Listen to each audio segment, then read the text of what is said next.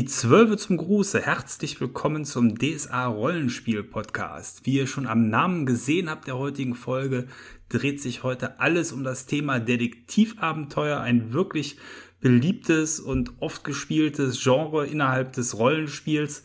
Und ähm, ja, das ist ein Thema, wo ich mir auch heute wieder äh, gute Hilfe dazu geholt habe, denn der Moritz ist heute dabei. Hallo Moritz. Ja, ich grüße dich und grüße alle, die hier zuhören und freue mich sehr, dass ich nochmal dabei sein darf. Ja, ich freue mich auch sehr, äh, denn im Dialog äh, lässt sich sowas ja alles viel, viel besser besprechen. Und äh, ja, ich sag mal, vorgestellt haben wir dich schon äh, in der vorletzten Folge. Wer da noch mal mehr wissen will, hört dort am besten auch hinein. Aber du als Nanduriat bist ja wahrscheinlich dann auch äh, vielen Hörern schon vom Lesen her bekannt. Äh, ja, äh, da würde ich sagen, starten wir heute einfach mit dem Thema. Ähm, Detektivabenteuer. Äh, wir haben es ausgesucht, weil es, wie eben schon gesagt, ein sehr beliebtes Thema ist. Doch ähm, am besten stellen wir vielleicht uns und damit auch den, den Hörern vorab einmal die Frage, was macht denn so ein Detektivabenteuer aus? Weil so einfach wie der Name klingt, ist es ja nicht, da gibt es ja doch verschiedene Ausprägungen. Was macht denn da für dich zum Beispiel ein Detektivabenteuer aus? Ja, ein Punkt, mit dem es zusammenhängt, ist ja oft die Recherche, die innerhalb, sage ich mal, dieser Storyline dann vorkommt. Ähm, oft ist es natürlich der Klassiker, die Aufklärung von einem Mordfall, aber es kann natürlich auch mal was anderes detektivisch ermittelt werden. Es muss ja nicht immer unbedingt der Mordfall sein. Es kann vielleicht auch das Finden einer vermissten Person sein. Ähm, da ist Verschiedenes vorstellbar. Und wenn man, sage ich mal, so ein bisschen zurückgeht, ähm, in den 80ern ging es ja in, ähm, ja, zum Beispiel bei Das Schwarze Auge oder auch bei Dungeons and Dragons eher um das Kämpfen mit Monstern und bei ähm, Detektivabenteuern, als sie so erstmals kamen, konnte man natürlich auch rollenspielerisch ähm, Dialoge spielen, man konnte Befragungen durchführen und konnte so ein bisschen auch vielleicht seine rollenspielerischen Fähigkeiten da so ausloten. Äh, genau, und ich glaube, es wird vor allen Dingen einfach eben ein total beliebtes Genre damit ins Rollenspiel hineingeholt. Denn der Krimi äh, ist, glaube ich, gerade den Deutschen ein, ein liebes Kind. Äh, das sieht man am, am fast jeden Sonntag kommenden Tatort. Aber eben auch so tolle Filme wie Eine Leiche zum Dessert äh, oder äh, Miss Marple-Filme, halt alles, was so äh, eben diese klassischen Detektivgeschichten ausmacht, äh, übt einen Reiz aus. Man kann mitfiebern und rätseln und eben auch abseits mal vom Monster totschlagen, die Helden da an der Stelle beschäftigen. Und äh, ja, also ich mag äh, solche, sag ich mal, Filme gerne, solche Bücher gerne und warum soll das denn nicht auch als Rollenspiel gut funktionieren, sieht wenn man, es denn dann gut gemacht ist? Sieht man ja auch so in der Literatur zum Beispiel. Krimis sind ja auch da sehr, sehr beliebt. Ja, genau. Also wenn man mal in die Meiersche reingeht oder in einen äh, Buchladen vor Ort, klar, da liegen die Krimis immer oben auf. Ne? Hast du da äh, irgendeinen Krimi, der dir besonders gut gefällt? Also was so eins, einer meiner Lieblingsschriftsteller ist ja der Simon Beckett, der schreibt ja ähm, allerhand Krimis und da ist zum Beispiel Kalte Asche, finde ich, so ein Buch, was äh, fast jeder mal gelesen haben sollte. Das spielt auch auf so einer einsamen Insel ähm, ganz im Norden bei ganz schlechtem Wetter, wo natürlich der Ermittler überhaupt keine Hilfe hat ähm, von, von außen und dann sozusagen alleine ermitteln muss. Also das wäre so ein äh, Roman, der mir jetzt spontan einfällt. Oh ja, Hört sich, hört sich gut an, ist vor allen Dingen dann auch schon ein sehr klassisches äh, Szenario. Also ich mag äh, insbesondere, ich habe es eben schon genannt, eine Leiche zum Dessert, äh, ein, ein Film, wo so eine Familie zusammenkommt und man den Täter äh, findet oder ganz relativ frisch noch Knives Out. Ich weiß nicht, ob der Film dir was sagt. Ja. Auch da ist es so, dass in einem englischen Herrenhaus Morde innerhalb der Familie um sich greifen. Ganz herrlicher Film. Also das ist sowas, was ich gerne gucke und was ich dann aber auch gerne spiele weil äh, einfach ganz viele tolle Figuren da vorkommen. Auch Mord, aber wir haben, auch Mord im Orient Express, aber oh ja. das nur in aller Kürze, da sage ich sogar später noch mal was zu. Oh ja, auch ein, ein toller Film.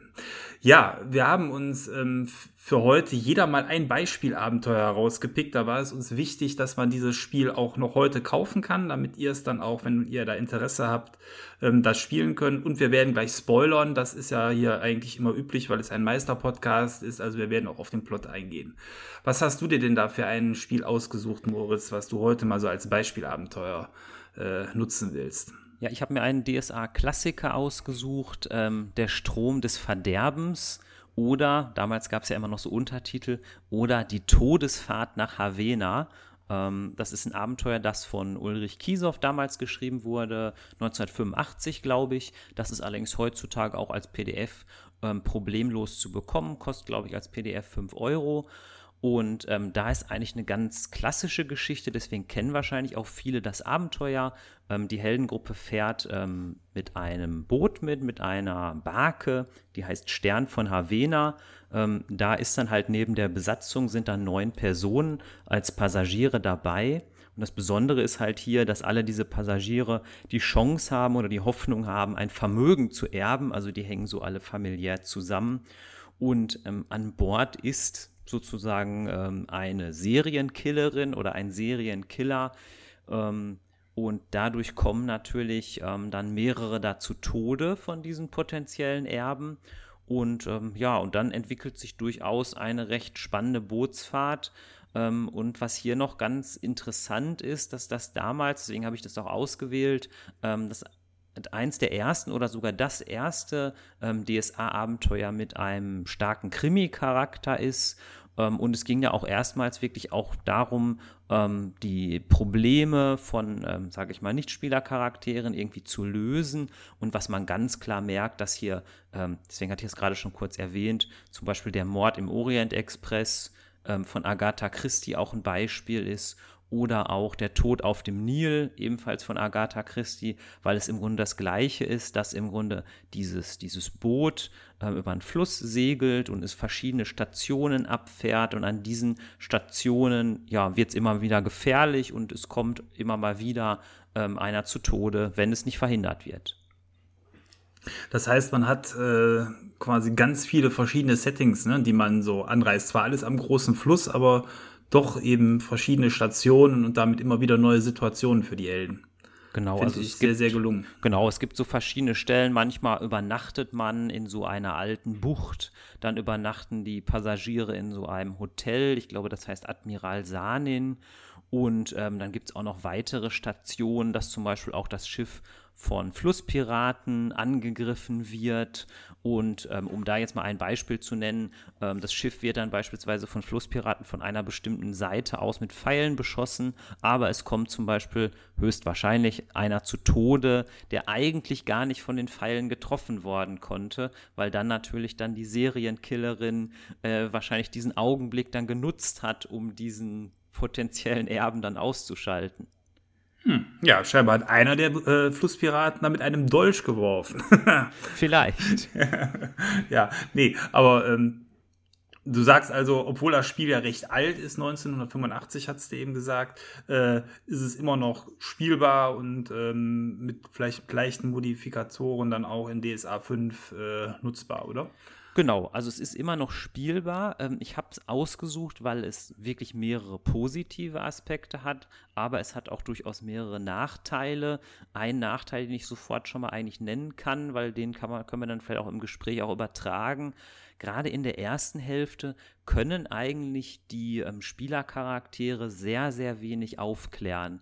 Das heißt, ähm, die Serienkillerin hier ähm, in dieser Storyline, die geht im Grunde so geschickt vor und es ist alles so knallhart, dass eigentlich die Spielercharaktere in der ersten Hälfte ähm, der Storyline wirklich, wenn man sich jetzt hier an das Original hält, an den Wortlaut hält, ähm, kaum Möglichkeiten haben, wirklich da ähm, dem Ganzen auf die Schliche zu kommen, was ich heutzutage ähm, viel offener gestalten würde, ähm, dass wenn wirklich die, die Spielerinnen und Spieler am Tisch dann gute Ideen haben, auch in der ersten Hälfte, dann müssen die irgendwie belohnt werden. Heißt ja nicht, dass dann sofort sie wissen, wer die Mörderin ist, aber dann müssen sie trotzdem irgendwelche Vorteile daraus ziehen.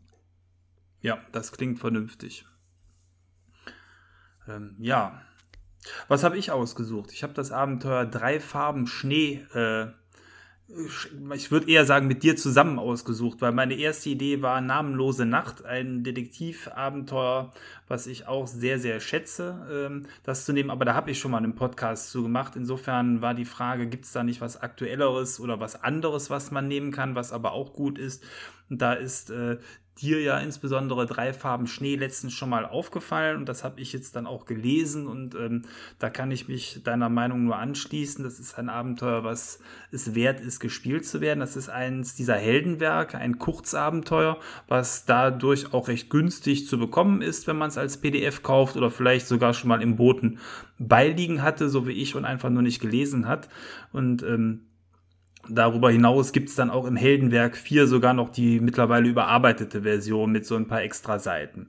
Ähm, hier ist es so, dass die Helden im Abenteuer, was übrigens im Bornland spielt, ähm, zu einer Hochzeit äh, mitgenommen werden. Eine äh, Handelsfrau ist eine Freundin ähm, des Bräutigams und ähm, ist eben eingeladen und damit sie mit ein bisschen äh, Begleitung äh, sicher dort anreisen kann, werden die Helden engagiert, ähm, diese Frau dort in ein Tal zu begleiten, was im verschneiten Bornland liegt. Und ähm, wenn die Gruppe dann dort ankommt, ähm, führen die äußeren Umstände dazu, dass man hier auch so richtig dann zugeschneit wird. Das heißt, man hat hier auch so ein schönes abgeschlossenes Szenario. Und ähm, was die Gruppe aber zu dem Zeitpunkt nicht weiß, ist, dass der Vater der Braut ein Vampir ist. Und äh, dieser äh, Vampir wiederum vor vielen Jahren schon äh, und was er immer noch macht, Menschen getötet hat und ähm, eine der äh, anderen Personen in dieser Hochzeitsgesellschaft auf Rache sind, weil die Mutter wiederum von ihr getötet wurde. Äh, diese Person hat aber, und damit hieft das Abenteuer die, ich sag mal, Gegenspielerin auf Augenhöhe mit dem Vampir, äh, einen Pakt eingegangen ist, äh, mit Nagrach und äh, damit hat man zwei sehr starke äh, Figuren, die sich hier duellieren und dann ist natürlich auch noch ein Firungeweihter äh, mit in dieser in dieser Burg, so dass man dann, wie der Name schon sagt, drei Farben Schnee hat. Also einmal eben den Paktierer, den Vampir und den äh, Geweihten und die Helden mittendrin und dürfen dann versuchen, äh, Licht ins Dunkel zu bringen, weil eben Stück für Stück Figuren sterben, die von der auf Rache sinnenden Paktiererin umgebracht werden. Äh, ähm, ja, und die, die Helden müssen eben da Licht ins Dunkel bringen und im Endeffekt äh, quasi sich am Ende ja sogar dann zwei Bösewichtern stellen, nämlich den Vampir und der Paktiererin. Ähm, das Ganze klingt vielleicht äh, umfangreich und kompliziert, ist es auch, dadurch, dass das eben ein Abenteuer ist, was ja auf den üblichen wenigen Seiten eines äh, Heldenwerks nur beschrieben ist, zwölf oder sechzehn, ich weiß es gerade nicht auswendig. Ähm, und ähm, da ist auch viel Arbeit dann noch für den Meister drin, weil viele Personen vorkommen. Andererseits ist das genau das Szenario, was ich cool finde. Man hat ein abgeschlossenes Szenario, wo äh, diverse Figuren drin sind, die die Helden kennenlernen können, aber auch nicht zu viele. Und ähm, der Täter muss gefunden werden. Also ich kann es tatsächlich, auch wenn ich es noch nicht gespielt habe, jetzt schon empfehlen. Und ich glaube, dass meine Gruppe damit sehr viel Spaß haben wird, wenn wir es denn dann spielen. Ähm, einziger Kritikpunkt von meiner Seite aus ist hier, dass äh, das Abenteuer ich sag's mal so profan am Arsch der Welt äh, spielt, nämlich irgendwo hoch im Bornland. Das heißt, das in eine bestehende Kampagne einzuarbeiten, fällt schwierig und per Zufall kommt man da auch nicht vorbei. Ich finde eigentlich immer charmant, wenn Abenteuer im Mittelreich spielen, auch wenn es langweilig ist, weil man es dann aber auch mal eben vorkommen lassen kann. Äh, hier muss man die Gruppe quasi wirklich in den hohen Norden des Kontinents bringen. Äh, ja, finde ich immer uncharmant, wenn, äh, wenn die Helden so große örtliche Sprünge haben. Hast du da auch so ein Problem mit oder oder ist dir das egal, wenn ihr Abenteuer spielt? Ja, ich denke mal, ich habe da durchaus auch, äh, dass das jetzt so ähnlich sehe wie du. Wahrscheinlich ist da vielleicht auch eine Lösung, dass man vielleicht auch den, den, den, Mitspielenden einfach anbietet? Habt ihr vielleicht mal Lust, so ein kleines Szenario zu spielen, vielleicht mal mit anderen Charakteren? Das könnte vielleicht eine Lösung sein. Oder ich hatte ja. bei äh, Twitter auch mal gelesen, da hatte auch jemand geschrieben, ja, wir, wir ähm, in unserer Runde, wir machen ein sogenanntes episodisches Spielen. Dann habe ich mal gefragt, ja, was meinst du denn damit? Und da hat der äh, geschrieben, fand ich eigentlich ganz interessant, die Idee, dass wenn man wirklich sowas spielen will, wie jetzt dieses Abenteuer und man hat die festen Helden, dass man vielleicht gar nicht so detailliert ähm, ausspielt, wie die Helden einfach dahin kommen, sondern dass man einfach vielleicht einfach setzt, äh, wir besprechen es jetzt gar nicht detaillierter, wir sind einfach in dieser Region. Klang für mich im ersten Moment ein bisschen komisch, würde aber viele Verwicklungen eigentlich erstmal auflösen, wenn man das so transparent macht. Ja, Klar, einfach um des Spielens Willens kann man es natürlich so machen. Das ist äh, vollkommen in Ordnung. Was ich noch mal kurz, äh, Entschuldigung, dass ich unterbreche, was ich noch mal kurz ähm, nachfragen wollte, was ich ganz interessant finde, ist, es ist ja immer so, auf der Rückseite von den DSA-Abenteuern sind ja immer so Einordnungen. Und ähm, da geht es ja immer so bis vier äh, Punkte oder bis vier Sterne, wenn man das so nennen will. Und ähm, hier ist ja Recherche wirklich das Maximum, also für alle vier von vier. Ähm, ja, ist das denn tatsächlich so oder ist dann doch eher da, sind dann da auch viele Kämpfe verborgen?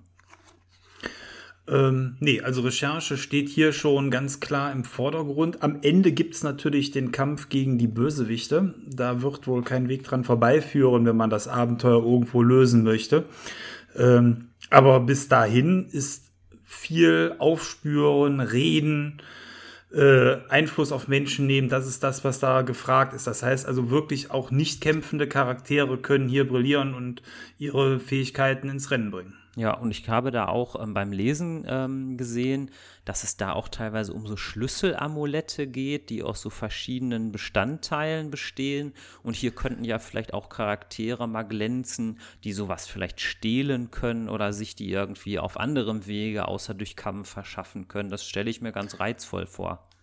Genau, was du da erwähnst, sind die Schlüssel für die Gruft des Vampirs. Äh, der hat seinen beiden Kindern jeweils ein Amulett gegeben, was als Schlüssel fungiert und man muss beide gleichzeitig quasi einsetzen, wie man es so aus den äh, Agentenfilmen kennt. Klack, äh, bitte auf drei äh, einmal drehen, damit man diese Gruft betreten kann. Ähm, ja, und äh, die braucht man wahrscheinlich dann am Ende, je nachdem, wie man es ausgestaltet, um dem Vampir in seiner Gruft aufzulauern, was ja so ein cooler äh, Schauplatz für den Endkampf zum Beispiel wäre. Ja, also da gibt es wirklich äh, viel zu tun, aber auch viel Arbeit für den Meister, weil all das ist nicht ausgestaltet. Man hat in dem Abenteuer äh, zwei, drei Plätze etwas detaillierter beschrieben. Einmal eine alte Mine, dann das äh, Burgschloss und das Tal selber im Groben und ähm, noch so eine äh, Quelle in dem Tal, die äh, Fruchtbarkeit spenden soll.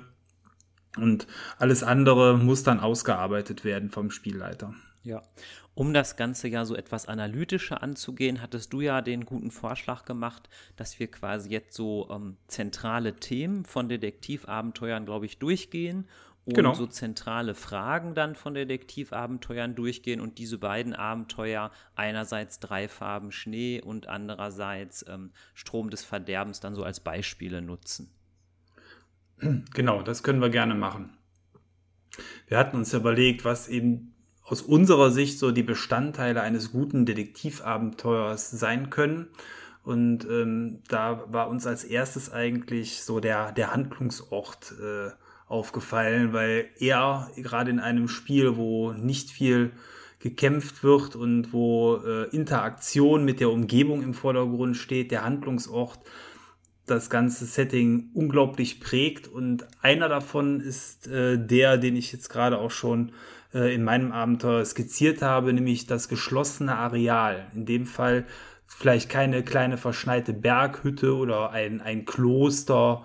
Äh, das kann auch eine Therme sein, wie bei Namenlose Nacht oder wie bei dir das Schiff, was sich äh, als quasi bewegendes Hotel ja mitbewegt äh, oder eben in meinem Fall das abgeschlossene Tal, wo die Helden dann auch nicht weg können, so dass man äh, wirklich einen abgesteckten Raum hat, den man untersuchen kann. Das macht die Sache auf eine gewisse Art und Weise überschaubar. Äh, auf der anderen Seite kann hier aber auch sehr detailliert gearbeitet werden, was ich toll finde, wenn der Handlungsort nicht nur grob umrissen wird, sondern wenn die Helden wirklich äh, sehr umfangreich das Setting erkunden können, wo viel Liebe ins Detail gesteckt wurde. Ja, hier sehe ich bei dem Abenteuer Drei Farben Schnee, das ist ja, glaube ich, von Niklas Vorreiter, ähm, Vorteile, weil das da irgendwie plausibler ist. Es wird ja sogar hinten drauf als ähm, Closed Room Szenario bezeichnet und ich finde das irgendwie plausibler, dass die Helden da wirklich so ähm, eingeschlossen sind durch das Wetter, durch den Schnee, dass da auch im Grunde keine ähm, Stadtwache in der Nähe ist, die man um Hilfe bitten kann. Bei Strom des Verderbens, gut, das ist ja auch schon jetzt alt, das Abenteuer, da finde ich, wirkt das oft so künstlich. Das heißt, ähm, die Heldengruppe wird so ein Stück weit auch gegängelt, diesem ähm, sehr, sehr ähm, schmalen Weg zu folgen und ähm, das wirkt halt so ein bisschen künstlich. Mich erinnert das bei Strom des Verderbens manchmal an, ich weiß nicht, ob du weißt, was ich damit meine, so ältere Computerspiele, die manchmal so schlauchförmige Levels hatten und wo man dann so aus bestimmten Bereichen gar nicht äh, weiterlaufen konnte oder rauslaufen konnte. So ist das, glaube ich, auch ein bisschen bei Strom des Verderbens. Genau, wo dann die unsichtbaren Wände einen, in einem Call of Duty äh, immer wieder auf den, auf den Weg zurückdrängen. Ne? äh, ja, schlecht ist das immer dann, wenn die Helden das merken, ne? oder wenn der Spieler vielmehr das merkt, dass er eigentlich was anderes machen wollte, aber dann, äh, um den Plot nicht zu sprengen, sich dann dem Ganzen fügen muss. Das ist doof.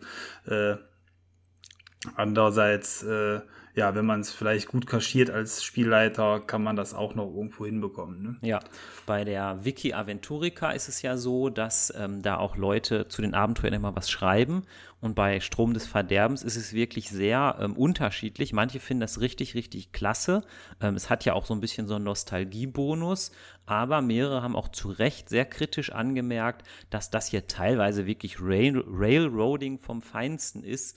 Also die Helden werden beispielsweise, wie gesagt, wenn man dem Original so folgt, gleich zweimal äh, verhaftet und ähm, sozusagen zu bestimmten Dingen gezwungen und teilweise auch sogar unnötig. Also gerade am Anfang werden die Helden einmal verhaftet und müssen quasi jetzt an diesem Abenteuer teilnehmen.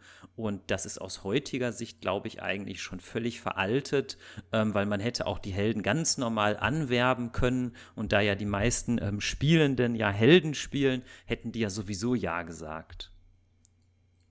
Ja, wenn man sich gezwungen fühlt, da gehen meine Spieler immer gerne auf die Barrikaden. Ähm, das mag, glaube ich, keiner, aber äh, das ist dann wirklich dem Alter geschuldet. Ne? Ja, äh, Vorteile sind natürlich, äh, wenn ich das nochmal ganz kurz zum ähm, Dreifarben Schnee äh, sagen kann, dass wenn man jetzt vielleicht als Spielleiter eher neu ist, ist natürlich hier so ein verschneites Tal oder so ein, so ein kleines Tal natürlich viel einfacher, äh, wenn ich jetzt als Spielleiter neu wäre, als wenn ich jetzt ein Detektivabenteuer in Fairdock spielen würde, wo ich überhaupt nicht weiß, wo die Spielenden hingehen. Also sind natürlich solche Sachen, wenn man mit Detektivabenteuern erstmal anfängt, glaube ich wirklich gut, weil Detektivabenteuer einerseits schwer zu schreiben sind, aber auch, glaube ich, nicht einfach zu spielleiten sind.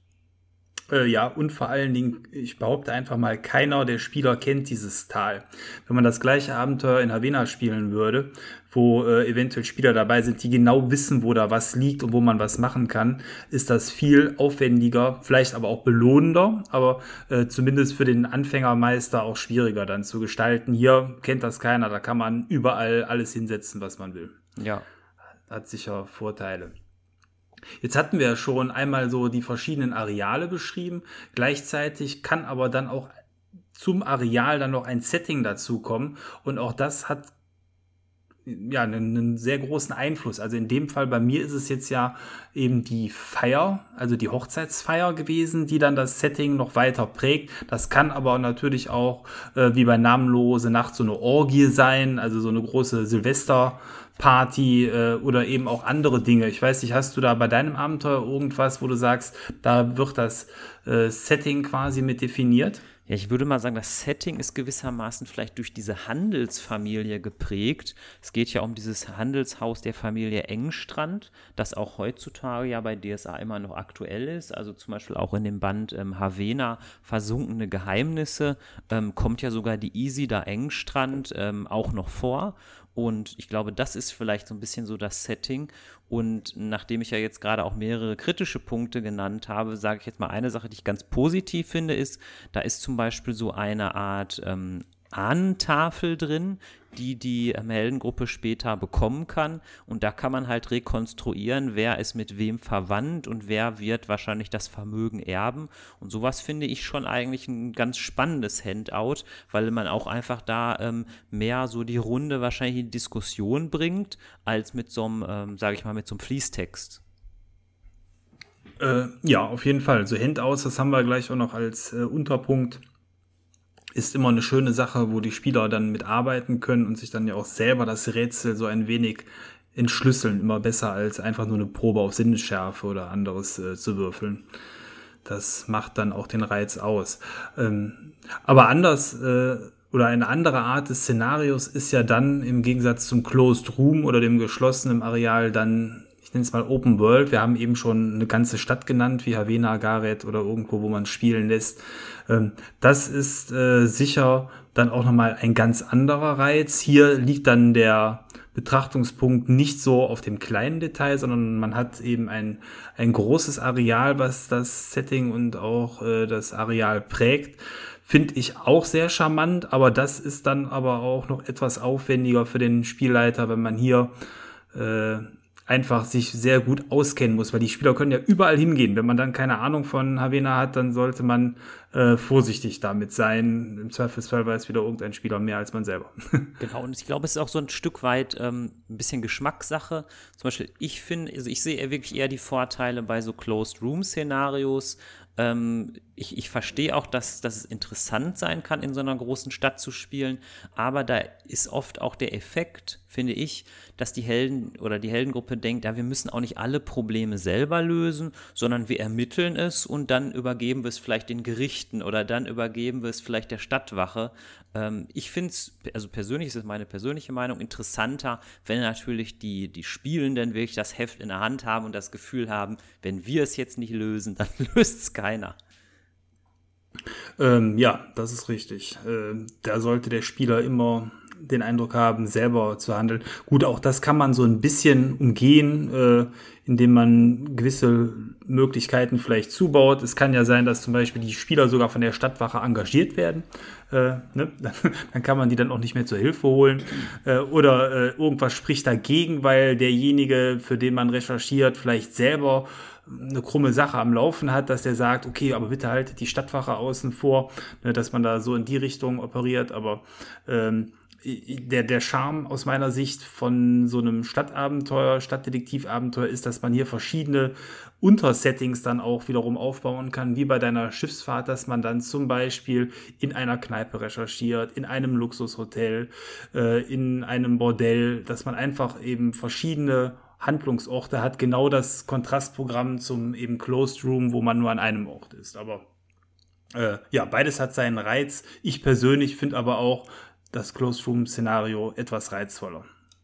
Ja, neben den ähm, Orten und Szenarien sind ja auch wichtig eigentlich die handelnden Personen, die ja dann wahrscheinlich die ähm, am Spieltisch, sage ich mal, das, das, das eigentliche Rollenspiel dann ja auch irgendwie ähm, ja vorantreiben. Und deswegen hatten wir ja dann überlegt, dass wir jetzt nochmal so ähm, darüber reden, was für handelnde Personen eignen sich für ähm, Detektivabenteuer. Ja, und ähm, wie, wie, siehst du das denn? Was, was für Personen, jetzt, sind jetzt natürlich nicht die Spielercharaktere gemeint, was für nicht, äh, NSCs eignen sich denn so ganz gut? Hm. Ich glaube, äh, wichtig ist, dass die Figuren alle einen Charakter haben, dass man die auseinanderhalten kann, dass die Spieler äh, wissen, mit wem sie da sprechen. Das heißt, es ist interessant, wo stammen die Figuren her, was macht die Figuren besonders, äh, vielleicht auch welche Vorgeschichten haben die Figuren untereinander. Ähm, da sind dann ähm, vielleicht sogar schon mal prominente NSC unter den Figuren. Bei dir ist es dann ja die Isa und Hanna Engstrand, äh, die zu dem Zeitpunkt vielleicht noch nicht so prominent waren, die mittlerweile aber eine hohe Relevanz haben.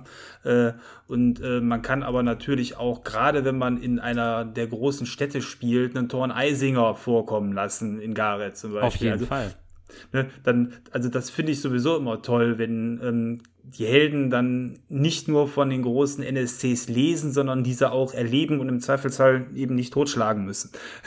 Das äh, hat eine, äh, ja, hat eine gewisse Magie, die da entfacht wird. Gerade wenn auch manche am Spieltisch eventuell ja auch die Regionalbände besitzen, also zum Beispiel, wir spielen im Moment so im Bereich der Flusslande und da kam dann zum Beispiel auch der Graf Grovin vor oder dieser Kanzler Nierwulf, die dann da auch in dem Regionalband beschrieben sind. Und ich glaube, das ist auch für alle am Tisch dann eigentlich interessant, dass dann auch die vorkommen. Was mir auch noch immer wichtig ist, ähm, ist, dass ich mir die, Namen irgendwie gut merken kann. Vielleicht äh, liegt auch an mir, aber ich kann mir oft Namen sehr schlecht merken. Deswegen ist es für mich immer einfacher, wenn jetzt irgendwie einer heißt, weiß ich nicht, Alrik Bitterwein oder so, dann kann ich mir das schon leichter merken.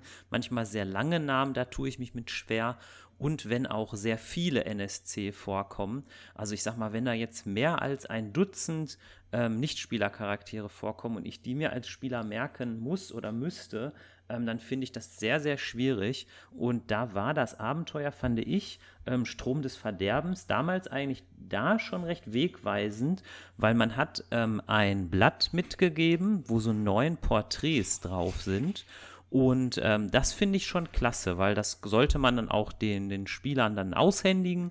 Und wenn die dann immer herausgefunden haben, beispielsweise gerade in der ersten Hälfte, wie einer heißt, konnten die sich das dann direkt bei diesem Porträt da eintragen. Und sowas finde ich gut. Sowas finde ich, könnte man auch fast bei neueren Abenteuern nochmal machen, dass man quasi so eine Seite macht. Da sind dann, weiß ich nicht, sechs bis neun Porträts, die man dann den Spielern aushändigt und die können dann beispielsweise die Namen eintragen und dann auch dem Ganzen vielleicht ein bisschen leichter folgen. Ähm, ja, jetzt wo du das gerade sagst, das habe ich beim Jahr des Feuers ähm, gemacht. Ich habe ähm, kleine DIN A, ja, was ist es, eine Viertel DIN A4-Seite, äh, große ähm, Blätter vorbereitet für die Spieler, wo man da, da kommen ja in dem Spiel 30, 40 NSCs vor, die alle immer wiederkehrend sind und wichtig sind und die man sich am Anfang auch nicht so schnell merken kann. Da konnten die sich dann auch Notizen zu machen, den Namen aufschreiben, was der gerade macht äh, und haben sich da quasi so eine Art NSC-Kompendium mit aufgebaut. Das ist, glaube ich, immer gut, wenn die Spieler da mitschreiben und sich Dinge ähm, damit vor Augen führen, weil nichts ist nerviger, äh, glaube ich, auch für, für mich selber als Spieler, wenn ich nicht weiß, wie die Figur heißt, wenn ich die nicht vernünftig anreden kann und dann immer nur mit der da und die da reden muss. Das ist blöd.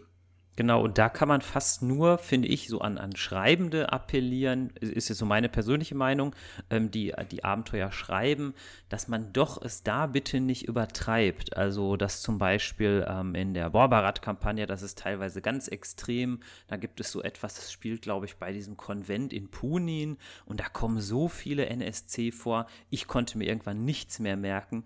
Und ich glaube, das ist auch irgendwie so ein, ähm, ja, ich weiß nicht, in, in anderen ähm, Rollenspielwelten oder Rollenspielsystemen, muss ich ja eher sagen, ist das nicht ganz so exzessiv. Also wenn ähm, so 30 ähm, Nichtspielercharaktere vorkommen, das wäre mir als Spieler, aber auch als Spielleiter, mir persönlich schon zu viel. Ja, das ist eine ganze Menge, wobei das ja auch eine Riesenkampagne war.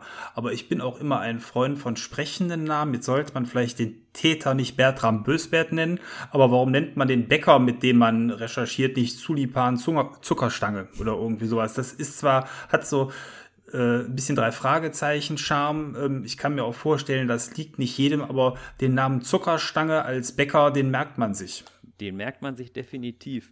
In so älteren Abenteuern, da hat man natürlich manchmal auch damit ein bisschen übertrieben. Hier, dieses Abenteuer ist ja von 1985 und da können einmal die Helden bei einem Armdrücken mitmachen. Und da gibt es tatsächlich einen gewissen Hajo harmlos, einen Mano Muskel und einen Drücker Donald. Das finde ich etwas schon fast etwas absurd. Ja, das, äh, dann weiß jeder schon, wen er sich da als Gegner herauspicken will. Ne? Genau, aber die Grundidee ist, glaube ich, wirklich gut, dass irgendwie man Namen hat, keine Ahnung, die man sich einfach äh, merken kann. Ne? Äh, genau. Und äh, dazu kommen ja dann meistens immer noch äh, auch die Charaktere, die eine tragende Rolle haben oder wichtige NSCs, die heißen dann ja auch anders. Aber warum muss man irgendeinen Bäcker dann super kompliziert nennen? Dann kann man auch sowas wie Zuckerstange nehmen. Genau, da stimme ich dir voll zu. Und das war zum Beispiel beim Strom des Verderbens ähm, sehr angenehm, weil die meisten, ist ja halt die Familie Engstrand und deswegen heißen es schon die meisten, heißen halt Engstrand. Da muss man sich schon mal nur den Vornamen merken, ist schon mal ein Riesenvorteil. Aber ehe ich mich hier bei den Namen um Kopf und Kragen rede, sollten wir vielleicht nochmal uns dem Thema des Mordfalls zuwenden und was es da für Möglichkeiten gibt in so Detektivabenteuern. Oh ja, der Mordfall äh, ist ja oftmals dann so das Event im Abenteuer, was äh, die Handlung ins Rollen bringt oder die im Vorfeld schon passiert ist. Das kann äh, da insbesondere der einzelne Mord sein, also ähm, die Helden bekommen gerade mit, wie in einer Gasse jemand erstochen wird und recherchieren oder werden engagiert, äh, weil eben ein Mord stattgefunden hat. Es kann aber auch, und das ist das zumindest, was es jetzt hier in drei Farben Schnee gibt, eine Mordkette sein, wo die Helden dadurch so einen gewissen Zeitdruck auch noch verspüren, dem Mörder das äh, Handwerk zu legen, damit nicht noch mehr Morde passieren. Wie ist das bei Strom des Verderbens? Ja, da ist es im Grunde auch eine Mordkette. Ähm, da ist es ja auch, hat es ja auch gerade schon gesagt, eine Serienkillerin, die sozusagen einen nach dem anderen umbringt.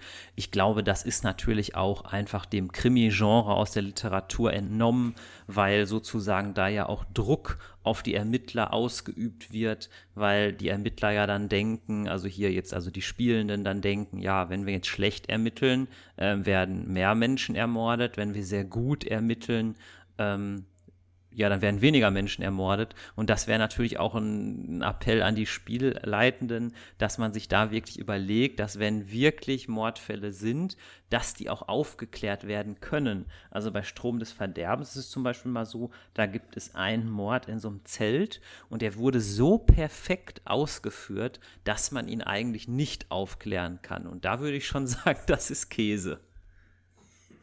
Äh, ja, dann alles, was die Spieler nicht beeinflussen können, ist dann schon fast überflüssig. Ne? Äh, aber ja, was noch immer. Vielleicht so gibt es ja eine Möglichkeit, das noch einzubauen. Genau, also wenn ich das Abenteuer, also das wäre wahrscheinlich nochmal eine andere Podcast-Folge, aber wenn man es ein bisschen umschreiben würde, dann müsste man auf jeden Fall da Möglichkeiten schaffen, ähm, auch bei verschiedenen Mordfällen einfach was rauszufinden.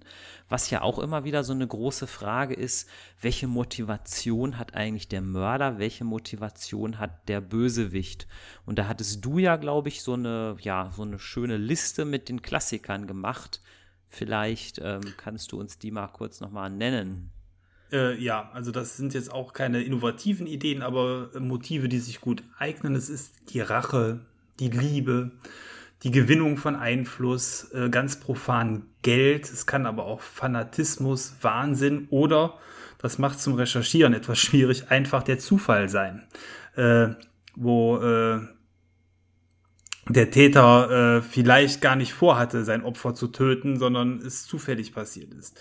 Ähm, all das äh, sind Motive, die für die Spieler dann aber auch nachvollziehbar sind und die auch recherchierbar sind. Und ich glaube, das ist wichtig, dass man am Ende dann auch nachvollziehen kann, warum eben das Ganze passiert ist. Bei drei Farben Schnee ist es die Rache, hatte ich ja eben schon äh, offengelegt und damit auch eben eins der ganz klassischen Motive, was sich hier wiederfindet. Also ich denke auch Rache ist vielleicht aber auch das Interessanteste eigentlich, das ja auch, sage ich mal, in vielen Kinofilmen, sage ich mal, geht es ja auch immer wieder um Rache. Also bei Strom des Verderbens ist es ja etwas schnöder sozusagen, da geht es ja letztlich eigentlich um Geld, da geht es um großes Vermögen. Ähm, und ähm, da würde ich auch, wenn ich das Abenteuer jetzt nochmal irgendwie im Jahr 2021 nochmal leiten würde, würde ich da auch irgendwie nochmal vielleicht noch etwas ergänzen. Da würde ich mir irgendwie noch überlegen, dass vielleicht die ähm, Serienkillerin, die ja auch Teil der Familie ist, vielleicht von ihren Eltern sehr, sehr schlecht behandelt wurde und dass sie sich so vielleicht noch ein bisschen rächen will.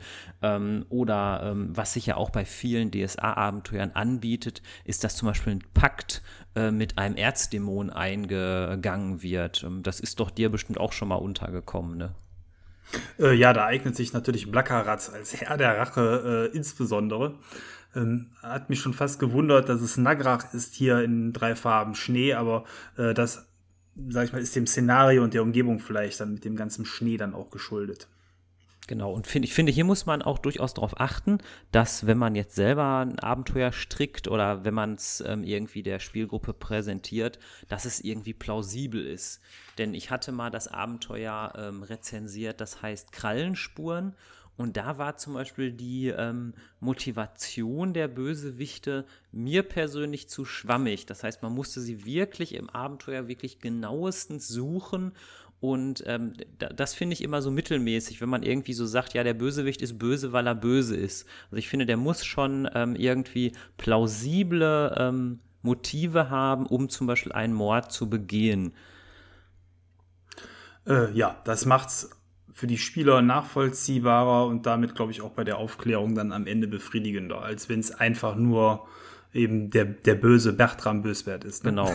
Was ich jetzt gar nicht weiß, ähm, bei drei Farben Schnee, ob es da irgendwie besondere Tatwaffen oder besondere Waffen eine Rolle spielen, weil bei Strom des Verderbens ähm, gibt es keine spezifische Tatwaffe, die man irgendwie identifizieren könnte. Es ist einfach ein Dolch.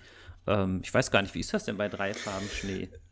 Ähm, besondere Tatwaffen gibt's eigentlich nicht, wobei es aber trotzdem besondere Waffen gibt, nur die finden im Abenteuer nicht statt. Ähm, es gibt ja diese ähm, besonderen Pfeile, ähm, diese Nagra-Pfeile, ja. die ihr Ziel automatisch töten. Die sind angesetzt worden auf den Vampir, das hat aber nicht geklappt. Da hat sie nur ihren eigenen Jagdhund mit erschossen, was sie nochmal extra böse gemacht hat. Oh Gott. Äh, aber das sind Dinge, die man im Abenteuer so, wenn überhaupt, nur am Rande mitbekommt und die auch keine besondere Rolle spielen. Ähm, insofern, also als besondere Tatwaffe gibt's hier nichts. Es sind ähm, Jagdmesser. Das macht natürlich wiederum, es ist schon ein Indiz, um den Täter nachher zu finden, weil sie ist ja eben als Nagrach-Paktiererin schon so eine Art äh, ja, Jagd-Racheengel. Da kann man nachher einen, ähm, einen Zusammenhang herstellen, aber es ist jetzt keine außergewöhnliche ähm, Tatwaffe Waffe wie äh, ein besonderer Dorn oder irgendwie eine Kralle oder irgendwie sowas in der Art. Ja, sowas, das wäre doch eigentlich auch mal ganz interessant, dass zum Beispiel hier irgendwie, vielleicht, in, wenn man jetzt selber an sich ein Abenteuer ausdenken würde, dass vielleicht auch man an der Waffe was identifizieren kann, dass es vielleicht irgendwie ein gezackter Dolch ist, den man dann wiederfinden kann, aber das geht ja dann fast schon so ein bisschen Richtung CSI und das ist ja, glaube ich, in so einer mittelalterlichen Welt eher schwierig. Ja, also da fällt mir jetzt spontan eher auch sowas ein, wie dass man eine Waffe findet und dann weiß, okay, diese Art von Waffe haben nur die äh, Mitglieder von der und der Organisation oder das wird einem äh, dort verliehen, wenn man bei der, bei den Gardisten angestellt ist, dass man dann auch in einen, sag ich mal, eingeschränkten Täterkreis hat. Das könnte ich mir da spontan vorstellen. Oder eben die Waffe an sich ist wirklich was Besonderes, dass man äh, da ein magisches Nachglühen an der Wunde findet oder irgendwie sowas. Da hat es ja, finde ich, auch das schwarze Auge etwas schwierig, weil ich sag mal, ähm, so ähm, zum Beispiel Cthulhu oder Cthulhu Now oder auch Shadowrun, da könnte man ja tatsächlich auch sowas noch einbauen. Es werden irgendwie Fingerabdrücke bestimmt, es wird vielleicht irgendwie eine DNA bestimmt. Das finde ich ist auch für die ähm, Autoren und Autorinnen, die DSA-Abenteuer schreiben, auch schwierig, weil in so einer mittelalterlichen Welt ähm, gibt es da ja bestimmte Grenzen, was die Tatwaffe so betrifft. Was man allerdings machen kann, ist, wenn zum Beispiel der Mörder, wir, wir haben ja gesagt, wir legen das Detektivabenteuer ein bisschen weiter aus, der Mörder könnte ja vielleicht auch ein Monster sein. Und dann könnte man ja schon wieder so ein bisschen spekulieren, was ist es denn für ein Monster oder für ein Tier? Äh, ja, genau. Es muss kein Mensch sein. Insofern ähm, sind da nochmal andere Möglichkeiten gegeben. Äh, auch das kann seinen Reiz entfachen. Ne? Also wenn, äh, wobei dann die Motivation ja dann auch wieder die Frage ist, äh, was bewegt das Tier dazu? Ist es ein Instinkt oder äh, ist es auch in dem Fall eins der Motive, die wir eben genannt haben? Genau, also in dem Abenteuer Grimme Herzen ist es zum Beispiel so, da werden am Anfang verschiedene ähm, getötet und irgendwie alle glauben zunächst, weil das von der Region her passt, dass das irgendwie Gule waren oder vielleicht Untote, aber in erster Linie Gule und später, Achtung Spoiler, ähm, kommt dann raus, dass es zum Beispiel ein Werwolf war. Das wäre so etwas. Was mir da noch spontan zu einfällt, in der ähm, Theorie, sage ich mal, von überhaupt Detektivgeschichten nennt man sowas ja auch Red Herring, also der rote Hering, dass quasi etwas eingebaut wird, was falsch ist, also sozusagen so eine Niete und man muss dann erstmal das Richtige rausfinden. Das ist ja auch so ein Klassiker.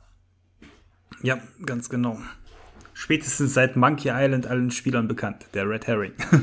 genau, was ich glaube, es hat aber auch immer Vor- und Nachteile. Ne? Also wenn ähm, der Red Herring, also wenn sozusagen das, was eigentlich falsch ist, zu stark aufgebauscht wird, kann man natürlich auch da wirklich die Gruppe mit in die Irre führen, weil man muss sich, finde ich, mal vor Augen führen, ähm, ich sag mal so, der Sherlock Holmes zum Beispiel ist ja unglaublich intelligent, ist unglaublich aufmerksam, sieht alles. Wenn ich aber ein normaler Spieler bin, äh, bin ich ja nicht so auf Zack wie Sherlock Holmes. Deswegen habe ich immer fast, wenn ich Spielleiter bin, Sorge, es mit so einem Red Herring zu sehr zu übertreiben. Das stimmt. Wobei, wenn die Spieler sich dann wirklich in eine Sackgasse manövrieren, kann man dann natürlich immer noch auch mit profanen Proben, die dann von den besonders schlauen Helden gewürfelt werden, äh, Hinweise zumindest in die richtige Richtung geben. Aber du hast eben auch gesagt, sowas wie Fingerabdrücke und ähnliches ist sehr schwierig in Aventurien. Da gebe ich dir recht. Dafür gibt es natürlich ein anderes Mittel, was sehr mächtig ist bei der Recherche und vielleicht sogar zum, zum ich sag mal, Gamebreaker werden könnte. Das ist die Magie im Spiel. Da ist es immer die wichtige Frage, wie gehe ich damit um? Und äh, gibt es vielleicht sogar Möglichkeiten, wie Magie das Rätsel, was ich aufbaue, komplett zerstören kann? Das ist schon wirklich ein Problem, ja. Also da äh, wird in dem ähm, Spiel Drei Farben Schnee auch kurz in einem extra Kasten drauf eingegangen, ähm, wobei es hier dann auch Lösungsansätze für das Problem gibt. Ähm, ich glaube insbesondere das Problem kann dann auftreten, das Sprechen mit Toten oder ähnlichem kann natürlich wirklich äh, da an der Stelle das Rätsel lösen, ähm, dann muss man da vielleicht als Spielleiter auch kreativ sein und sagen, okay, derjenige ist von hinten erstochen worden oder dass eben dann der Tote vielleicht auch nicht so genau weiß, wer sein Täter war. Ähm, aber da sind die Möglichkeiten auch je nach Gruppe sehr unterschiedlich. Also ich meine, mit den Toten reden kann jetzt ja auch nicht jeder Magier. Aber es gibt trotzdem viele magische Mittel, die bei der Recherche eventuell zu weit gehen könnten. Genau, also ich glaube, das hat immer so ein bisschen zwei Seiten. Also zum Beispiel bei Strom des Verderbens, da ähm, schreibt tatsächlich einer online, dass die quasi das Abenteuer gespielt haben und da war ein Dämonologe dabei und der Spielleiter musste wirklich alle Register ziehen, damit der nicht diesen Zauber wirkt. Der hieß, glaube ich, oder heißt, glaube ich, Necropathia oder so. Und dann kann man quasi mit dem Toten sprechen, weil das ist schon echt schwierig.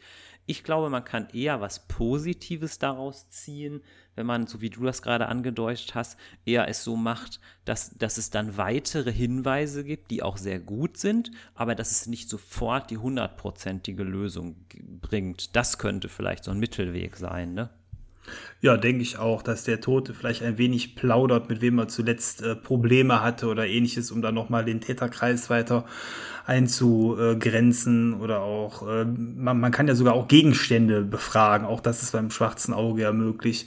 Die können zwar nur mal nicht mit Ja und Nein antworten, aber ähm, ja, da muss man, wie du schon sagst, das vielleicht weiter konkretisieren, belohnen äh, an der Stelle, dass die Spieler weitere Hinweise bekommen, aber nicht auflösen und dann geht das schon. Denn auch der Magier will ja äh, seine Fähigkeiten einbringen und nicht äh, gesagt bekommen, ja bitte lass den Zauber sein, äh, das wird das Spiel kaputt machen. Ich glaube, die Gedanken Gedanken muss man sich im Vorfeld machen. Und wenn man weiß, dass die Möglichkeiten der Gruppe so und so geartet sind, sollte man als kreativer Spielleiter versuchen, das im Vorfeld im Abenteuer zu berücksichtigen und einbauen. Genau, weil es kann ja durchaus auch Spannung bringen. Also zum Beispiel in dem Roman, das ist jetzt kein DSA-Roman, sondern ein Warhammer-Roman, der ist ein ganz alter, der heißt Bestien in Samt und Seide. Da arbeiten die Ermittler sogar mit einer Hellseherin zusammen. Und ähm, die gibt denen ruhig Hinweise und sowas ist ja durchaus auch nicht schlecht. Genau. Also einfach das Wichtige ist, die Spieler müssen das Gefühl haben, sich den Fall selbst zu erarbeiten. Ansonsten ist es langweilig. Aber wenn man das Gefühl aufbaut, ich glaube, dann ist das Detektivabenteuer am befriedigendsten für die äh, Spieler. Und ähm, viele Handlungsoptionen, viele Aktivitäten, die man den Spielern gibt, äh, sind da eine schöne Möglichkeit, um die äh, Spieler bei Laune zu halten. Genau. Und was auch noch so ein Tipp ist, also ich glaube, man sollte schon Spannung aufbauen, es sollte schon spannend sein, man sollte aber auch die Informationen nicht zu gut verstecken. Also zum Beispiel, ähm, es gibt dieses Buch, das ich nur empfehlen kann, das heißt ähm, Abenteuer gestalten von Andreas Mehlhorn und der empfiehlt hier, dass man sich ein Detektivabenteuer so ein bisschen vorstellen kann wie so ein Museumsrundgang. Das heißt, die ähm, Heldengruppe bzw. die Spielenden ähm, gehen sozusagen im Museum an verschiedenen Exponaten vorbei und können dann an, an diesen verschiedenen Stationen immer bestimmte Hinweise finden. Und ähm, da ähm, ja, sagt auch der Andreas Mehlhorn klar, ähm, man darf es auch nicht zu, zu schwierig machen, weil wenn man als Spieler keine Informationen hat, dann ja, geht auch ein bisschen die Spannung verloren. Ähm, ja, das halte ich auch für ähm, eine der größten Sünden bei einem Detektivabenteuer, wenn ähm, die Spieler auf gewisse Ereignisse warten müssen, um weiter lösen zu können. Es gibt ein paar schlecht gemachte Abenteuer, da ist das so, wo einfach ähm, die, die, Spieler zu einem gewissen Zeitpunkt noch gar nicht die Möglichkeit haben für eine Lösung, sondern es muss erst das passieren und das passieren und dann erst entblättert sich quasi der Fall. Das finde ich total doof. Dann hat man irgendwie, habe ich immer das Gefühl, dass man ähm, die ersten drei Stunden auch hätte sein lassen können, weil da konnte eh nichts passieren. Also das finde ich langweilig. Genau, weil ich sag mal, man muss natürlich Informationen erstmal als Spielleiter zurückhalten, aber man darf, sage ich jetzt mal verallgemeinert, auch nicht zu viel zurückhalten. Ich sag mal, zumindest wenn das Abenteuer vielleicht zu 60, 70 Prozent gelaufen ist, dann müssen natürlich, sage ich mal, die wichtigsten Hinweise, die wichtigsten Fakten, die müssen natürlich dann auf den Tisch. Ja, genau. Und was äh, eben dann auch immer eine gute Möglichkeit ist, um die Spieler sich das selber arbeiten zu lassen, sind gute Handouts. Das ist der Stammbaum, den du eben angesprochen hast in deinem Spiel. Das können aber auch eben andere äh, Materialien sein, irgendwelche Handelslisten, äh, wo ähm, Uhrzeiten und Personen drin stehen. Das könnte ähm, aus, äh, äh, das fällt mir aus einem anderen Abenteuer ein, ein Bordell, das war so eine Art äh, Besucherliste, wo man sehen konnte, welcher Gast wann da war. Ähm, das sind alles, äh, finde ich, schöne Möglichkeiten, wo man den Spielern erstmal was in die Hand drückt und sie dann selber damit sich das erschließen, wo es eben nicht über einen Dialog oder eine ähm, ja, Würfelei äh, sich ergibt, sondern wo man selber mal äh, nachdenken muss. Und das finde ich dann auch immer äh, eine gute Möglichkeit, um die Spieler da zu beschäftigen. Genau, also zum Thema Handouts könnte ich noch ergänzen. Ähm, Handouts sind immer super, es sollten aber vielleicht auch nicht zu lange Texte sein. Also so lange Fließtexte als Handout, ich glaube, da findet man seltenst Ruhe so am, am Spieltisch. Und was mir noch einfällt, ist, wenn man jetzt online spielt, ist es natürlich ein Riesenvorteil, dass alle beispielsweise sich die Handouts gleichzeitig ansehen können. Wenn man aber ähm, ganz normal, sage ich ja, im Tischrollenspiel sich befindet, habe ich ganz gute Erfahrungen damit gemacht, dass zum Beispiel, ähm, man nennt das glaube ich auch Props, wenn man, wenn die Helden zum Beispiel ein, eine Kiste irgendwo finden, keine Ahnung, im Nachttisch oder so, dann habe ich tatsächlich, sage ich mal, irgendwie eine Kiste vorbereitet, so eine kleine Holzkiste, ähm, wo aber dann auch mehrere Handouts drin sind. Das heißt, wenn jetzt zum Beispiel es einen Spielleiter gibt und drei Spieler, sind da vielleicht auch drei gefaltete Zettel drin, sodass jeder schon mal so ein bisschen gucken kann und dann man sich auch gegenseitig Bericht erstatten kann. Äh, ja, dann hat jeder gerade in dem Moment was zu tun und man kann zusammen puzzeln und äh, sich ergänzen mit den Hinweisen. Hat man ja auch ganz klassisch in diesem Escape Room Tischabenteuern, so würde ich es mal nennen. Ne? Kennst du die? Genau, es ähm, gibt ja einmal die Escape Rooms halt am Tisch. Ne, und da ist es ja auch schön, wenn alle irgendwie was beitragen können, weil ich glaube, es ist ziemlich, äh, ja, nicht so schön. Zum Beispiel ähm, meine Schwester, die hatte mal er mir erzählt, die war irgendwie mit fünf, äh, also mit sechs Personen insgesamt waren die halt in einem Escape Room, also in einem echten. Und sie hatte am Ende das Gefühl, dass sie eigentlich fast gar nichts beigetragen hat, weil die anderen sich immer auf alle Hinweise völlig draufgestürzt haben. Und ich glaube, das sollte jetzt bei einem DSA-Abenteuer am Ende hoffentlich keiner sagen. Nee, aber das ist, glaube ich, tatsächlich ein Problem. Aber das ist wieder schon ein Thema für sich. Aber äh, wenn man da Spiele hat, die zu äh, schnell sind, die muss man dann vielleicht ein bisschen bremsen, dass da jeder auch die Möglichkeit hat, seine, seinen Teil zu beizutragen. Ja. Ja, ähm, ja aber ich glaube, das sind so auch die wichtigen Punkte, äh, die mir zum Detektivabenteuer insgesamt einfallen. Wenn man das alles so berücksichtigt, hat man zumindest für meinen Geschmack ein, ein gutes Detektivabenteuer erlebt. Ähm, auch da sind die Geschmäcker vielleicht unterschiedlich. Vielleicht hat auch da von euch Hörern äh, jeder noch mal was anderes, was er präferiert oder was äh, für ihn das Salz da in der Suppe ausmacht. Aber ähm, ich glaube, zumindest mit den Tipps, die wir hier gegeben haben, kriegt man da schon ein sehr gelungenes Detektivabenteuer hin. Und die beiden, die wir jetzt hier genannt haben, sind da auch durchaus gute Vertreter die man äh, sehr schön spielen kann. Vom Umfang her ist es so drei Farben Schnee. Ich schätze mal, dass man da äh, so zwei, drei gute Abende mit verbringen kann. Genau, ich denke mal, bei Strom des Verderbens wird man wahrscheinlich so zweimal vier Stunden spielen, vielleicht auch dreimal vier Stunden spielen. Hängt, glaube ich, ein bisschen auch von der Runde ab. Es gibt ja auch manchmal wirklich, ähm, ja, manche Runden, die doch sehr, sehr lange, sehr viel ähm, Rollenspiel intensiv spielen. Dann kann es natürlich auch noch länger dauern. Ja, ja, gut, das ist dann ja immer individuell. Ne? Ja. Ja, ähm, ich würde sagen, wir haben das Thema soweit äh, besprochen. Hast du noch irgendwas, was du ähm, zum Thema Detektivabenteuer äh, sagen möchtest? Eigentlich nichts. Also was ich äh, vielleicht noch mal ergänzen kann, ich glaube in dem Podcast von System Metas wurde mal gesagt, ich weiß auch nicht, ob es stimmt, aber es wurde mal gesagt, ähm, die Abenteuer, die sich gut verkaufen, sind entweder gute Abenteuer oder Detektivabenteuer. Und ich glaube, damit war auch gemeint, dass Detektivabenteuer oft sehr, sehr beliebt sind, dass es aber sehr, sehr schwierig ist, ein gutes Detektivabenteuer zu designen. Und deswegen, ähm, also falls Menschen hier Kommentare schreiben, äh, ich bin immer wieder auf der Suche nach guten Detektivabenteuern, die nicht so einen großen Aufwand für die Spielleitung haben. Also wenn da einem noch was einfällt, gerne in den Kommentaren. Ja, äh, also das schwarze Auge hat ja eine lange Tradition mit äh, Detektivabenteuern. Da gibt es viele. Wir hätten auch noch ganz andere ne nehmen können. Was wir zuletzt auch gespielt haben, waren ähm, Zeilen, die den Tod bedeuten. Das spielt in Belhanka, da ähm, klärt man eine Mordserie rund um Rapiro Floretti auf.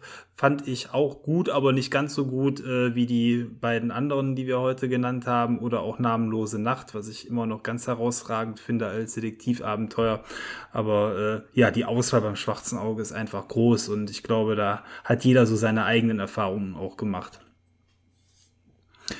Ja, äh, dann würde ich sagen, machen wir den Sack an der Stelle auch zu. Ähm, es hat mir sehr viel Freude bereitet. Ähm, Nandurion ähm, ist ja für dich quasi dein täglich äh, DSA-Brot, möchte ich mal sagen. Äh, wolltest du da noch irgendwas äh, quasi äh, auch ankündigen oder wie hast du das geplant? Da wird es auf jeden Fall zu diesem Podcast eine Ankündigung geben. Da werde ich vielleicht auch noch mal ein paar Zeilen ähm, zu Strom des Verderbens schreiben. Ja, also dann lohnt sich der Besuch, der lohnt sich sowieso immer, aber in dem Fall auch nochmal im Besonderen. Schaut da einfach mal rein und äh, besucht Nandurion die große DSA-Seite. Genau. Ja, dann sage ich einfach mal vielen Dank fürs Zuhören. Es hat mir sehr viel Spaß gemacht, heute mit dir den Podcast aufzunehmen. Äh, Im Dialog ist das immer eine sehr, sehr schöne Sache und ja, ich freue mich schon auf den nächsten Podcast. Ja, ich sage danke, dass ich dabei sein durfte. Ja, dann wünschen wir euch, äh, liebe Hörer, noch einen angenehmen Resttag, wann auch immer ihr diesen Podcast hört und bis bald. Ciao, euer Thomas. Tschüss. Hey.